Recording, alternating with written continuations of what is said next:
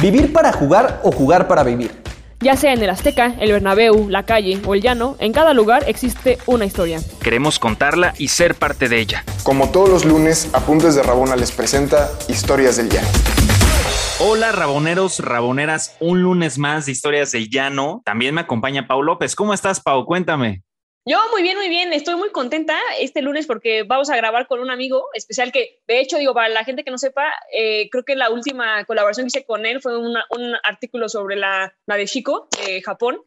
Eh, y básicamente creo que es la, la, persona que creo que más sabe de fútbol internacional que he conocido en el mundo, creo. Este, y pues nada, espero que les encante su historia hoy. Y pues sin más que decir, te presentamos, Sebas. El foro es tuyo y platícanos de fútbol y del mundo. Cuéntanos, Sebas, ¿cómo estás primero que nada? Y bienvenido, claro. Hola, Ricardo. Hola, Ana. Muchísimas gracias. Y sí, recuerdo muy bien esa colaboración que tuvimos sobre fútbol femenil japonés. Y lo, pensé en ti, Pau, porque tú eres de las que sabe también muchísimo de fútbol femenil. Básicamente eres, la, eres una embajadora aquí en, en Apuntos de Rabona de la Liga MX femenil. Entonces dije, eres perfecta para poder con la cual puedo escribir. Y quedó muy bien esa colaboración. No, no manches, cuando me dijo yo estaba tan nerviosa que me puse a buscar semanas como de no manches, tengo que saber un buen por qué. ¿Por, porque él piensa que sé? Sí, porque él piensa que sé, justo. Pues ahí cuando lo quieran leer, por ahí está, seguro. Sí, sí.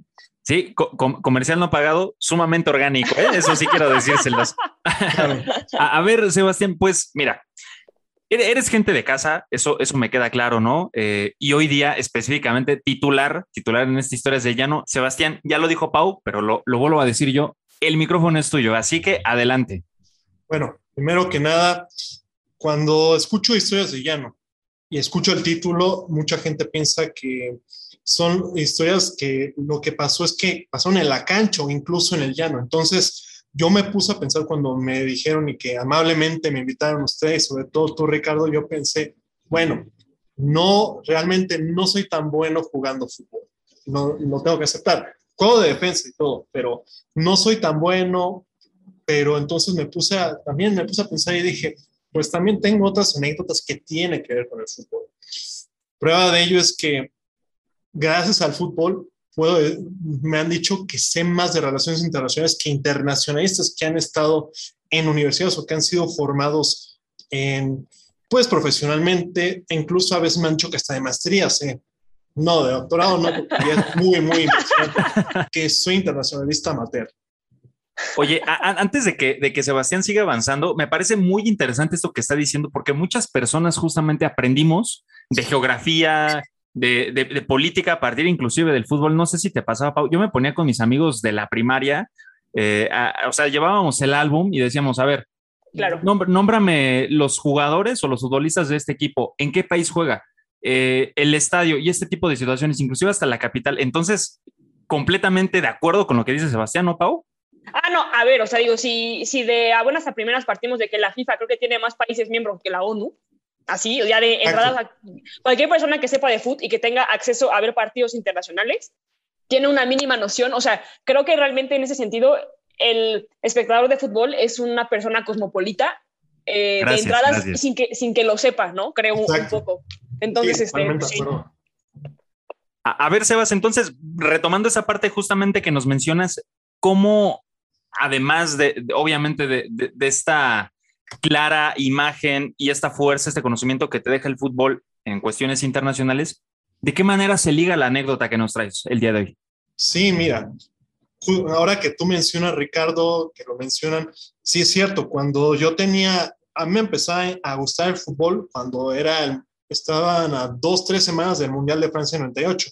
Recuerdo que mi papá, que trabajaba en ese momento en Seguros Monterrey, trajo una guía de los equipos, viendo también que venían de 32 países. Entonces, de repente, ver, pues ponerte a simular tus propios partidos era, era muy divertido. Y me acuerdo mucho con el juego de este de FIFA 98 Road to World Cup, que todo era mucho mejor, que podías llevar a algún país, al país que tú quisieras. Exacto al mundial y me acuerdo que llevé a un país como creo que Vanuatu, Isla Salomón Luxemburgo le llevé al quinto partido.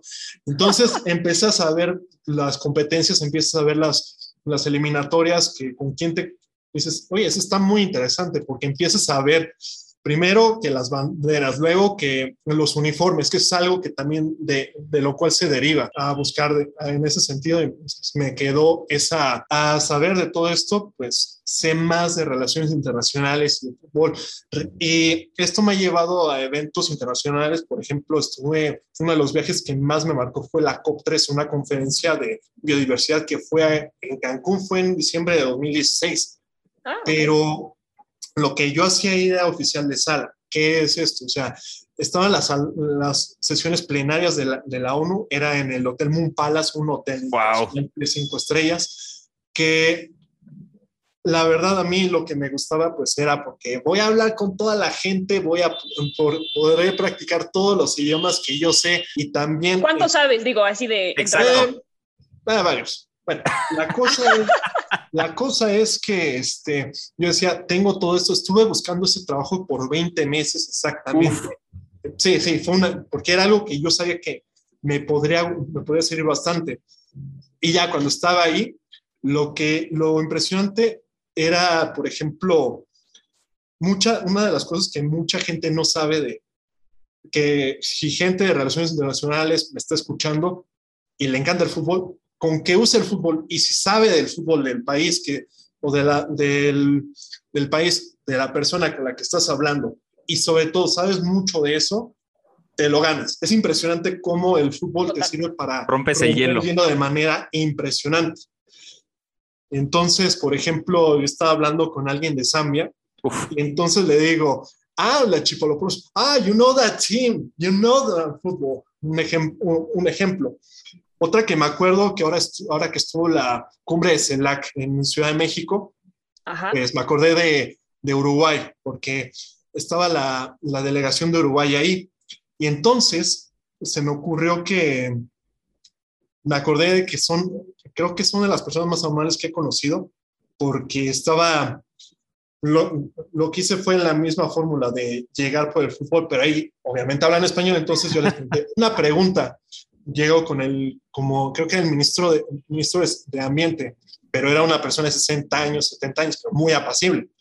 Y le pregunto, una pregunta, ¿Peñarol o Montevideo o, Nacional? Digo, ninguno, al Montevideo Wanderers, un equipo como de segundo orden dentro de Montevideo. Bueno, en Uruguay el fútbol está muy centralizado en, Montevideo, pero bueno, es otra. Otros años antes, que estaba en 2017, que mm, mencionaré que por ahí de octubre de 2017, pues sufrí una, una decepción bastante fuerte y eso me mandó, en cierta manera me mandó, pero me dejó full, me dejó ahora sí que bastante deprimido, tres días, pero fue solamente tres días, porque me tocó estar de voluntario en el Campeonato Mundial de Arquería en la Ciudad de México, que fue en Campo Marte, y entonces, pues volví a hacer lo mismo de de hablar a través del fútbol. Sí, eran arqueros, pero mucha, muchos de ellos saben o también conocen de fútbol. En particular me acuerdo con los de Turquía, que para mí fue, ha sido precisamente ellos fueron parte de los que me salvaron de, la, de caer en depresión, porque me practicando turco con ellos y además diciéndoles primero a qué equipo de apoyan, había muchos que le iban al Galatasaray, otros que al Fenerbahce, muy buena onda, la verdad, este, muy amables, de verdad, pues no sé si me adoptaron como su, como alguien que siempre los estaba apoyando, pero siempre estuve ahí. Precisamente uno, una de ellas, eh, esa vez creo que quedó en recurvo, quedó en, plata. Pero una, me hice amigo una de ellas que se llamaba este, la Lo que nos digas te vamos a creer, ¿eh? Digo, no es como que tenga en mi cabeza el acervo de nombres este, turcos, ¿no? sí, la cuestión es que eso fue en 2017. Hace un mes me desvelé porque estaban los Juegos Olímpicos de Tokio, pues está Yasmina Anagos y su compañero Mete Gasos están en la, en la partido por la medalla de bronce contra México. Cierto. Sí. Y, la perdimos. Su, compañero que es Mete Gasos, que también lo conocí, pues ganó la medalla de oro. era la primera vez que Turquía ganaba la medalla de oro. Entonces fue como un orgullo de ver. Ellos fueron los que me salvaron de la depresión y ahora están ganando la medalla de oro. Pues no hay, no, no puedo pedir más. Y te digo, o sea, es padre conocer el, mundo a través del fútbol, pero no sé si, si, lo ha hecho de manera presencial o no. Y con el, bueno, negándote la respuesta del Nemesio 10, realmente preguntarte, ¿qué estadio es tu capital? Uf. En el sentido de qué estadio conoces que te encantó o qué estadio quieres así sí o sí conocer. Es una muy buena pregunta, más porque lo que a mí me gustaría y algo que está saliendo bastante es el turismo deportivo, pero el turismo de los estadios de fútbol es algo, es una tendencia que ha crecido bastante. Hay un estadio que no conocen, que es, les encantaría precisamente en Bután, la capital Timbu, el estadio Changlimitán, que es una joya, parece hasta templo budista, pero es, es impresionante, o sea, lo tienen que ver, es, lo recomiendo bastante. Lo voy a googlear, prometo que sí, Sí. lo voy a googlear. Pues es hermoso ese estadio porque, porque tiene, ah, me parece que tiene una, tiene así los motivos arquitectónicos que se ven ahí en esa arquitectura del, del Tíbet, precisamente el budismo tibetano. Y entonces ahora que me dices, dentro de los textos que me ha tocado ver, por ejemplo, es el de, nos tocó hacer uno de Londres, de la capital de fútbol, porque empieza a ver que a través de los boroughs, Claro. que cada borough tiene su estadio y cada borough tiene su, su equipo. Entonces, puedes conocer toda la ciudad de Londres a través de sus equipos. Lo mismo pasa en capitales como Buenos Aires, Belgrado, Moscú. Y entonces, en, ese sentido, mi capital, por corazón, o sea, por, por estética, Timbuktu, el estadio Cha- ah, Changlimitang. En cuanto al fútbol, eso es todavía más in- interesante. No te, iba, no te iba a decir, Pau, que, que era el Nemesio 10, o sea, es un estadio favorito, pero vamos, hay otros estadios que también quiero conocer. Digamos que en ese sentido, para mí el, el balón que rueda, que te gusta? El, el José Albalat, que fue la, la sede de la Champions League de este año, Claro. ¿es el mismo que corre en el desierto del Karakum en Turkmenistán o es el mismo que corre en la cancha 3 de la Deportiva Insta Iztapalapa? ¿A qué voy con esto? Sí. Se trata del valor absoluto que tienes de los, de- del balón, porque realmente es algo que te permite el fútbol, que es un, es un deporte democrático donde cada país, cada, cada pueblo, incluso cada familia tiene su propia, su propia expresión. Entonces, por eso es que en ese sentido solamente puedo decir capital, pero en, a nivel estético, no puedo decir a un, a un nivel de, a un, a, a nivel futbolístico. La verdad es que me encantó esa respuesta. Digo, ahorita que estamos hablando de política, de idiomas, ¿no? De playeras, de países, bastante diplomático, pero no diplomático por, no diplomático por quedar bien, sino realmente honesto. Sebastián, la verdad es que ha sido un honor, de verdad, el tenerte aquí con nosotros. Eh, quedan muchas cosas en el tintero porque hay un montón, yo sé, yo sé que hay un montón de temas de, de los cuales hablar contigo, pero agradecerte por tu tiempo. Eh, obviamente, además, quiero aprovechar públicamente, ¿verdad? En este espacio hermoso que es Historias del Llano, no se pierdan los hilos que de repente justamente eh, colocamos de, de Sebastián o inclusive algunos textos que por ahí tiene que nosotros también compartimos. La verdad es que no, no deben de perdérselos porque justamente lo acabas de decir, a partir del balón puedes acercarte y puedes conocer otro tipo de culturas que si no fuese por ello, ¿no? Este común denominador que es lo que hablamos, Pau, pues no Sí. podríamos hacerlo, ¿no? Y la verdad es que pues agradecerte, ha sido un gran lunes, un excelente y maravilloso inicio de semana. Hoy se puso muy cultural y horas del llano, ¿no, Pau? Sí, exactamente. Fue un lunes este, con sabor a mundial, ¿no? en estos Sí. días de pandemia que es un poco extraño, pero no, ¿no? Este, pero sí, o sea, al, eh, más que nada, pues muchas gracias, Sebas, este, y ojalá te, pueda- te podamos tener aquí más veces, ¿no? Este, y que conozcamos más del mundo, ¿no? A través del fútbol. Sí, hay más historias que quisiera contar. Sé que el tiempo todavía premia, es una limitante en este caso, pero pues claro, eh, estoy abierto a, a otra invitación y seguir adelante con, esta, con este relato, que también yo supongo que, tiene, que tienes muchísimos relatos, Pau, Ricardo, que todavía se, se podrían escuchar.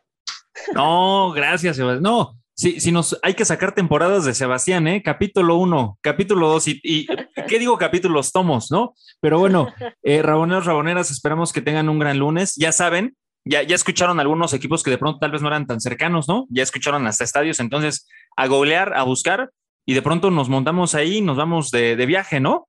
Sí, claro, Sí, por claro. supuesto. Bueno, pues que tengan un gran lunes. Un abrazote, Pau, Sebastián. Que estén bien.